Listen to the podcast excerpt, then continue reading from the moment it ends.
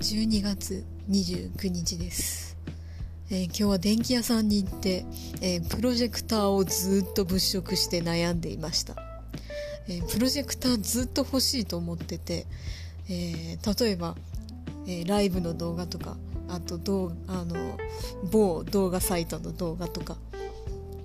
あと DVD とかねなんかでかい画面で見たい。でうちにはテレビもない。で、えー天井とか壁は、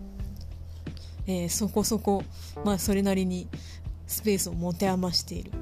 ということでプロジェクターねあったら、えー楽しいんじゃないかなと思ってるんですけどやっぱりああいうの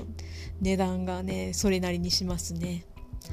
えーなんか欲しいようなのは、えーやっぱり安くても3万円ぐらいしますね。ちょっとそこまで使うのに3万はなと思って、えー決められずにおります、はあ、なんかね叶わぬ恋のようですね。というのは言い過ぎでしょうか。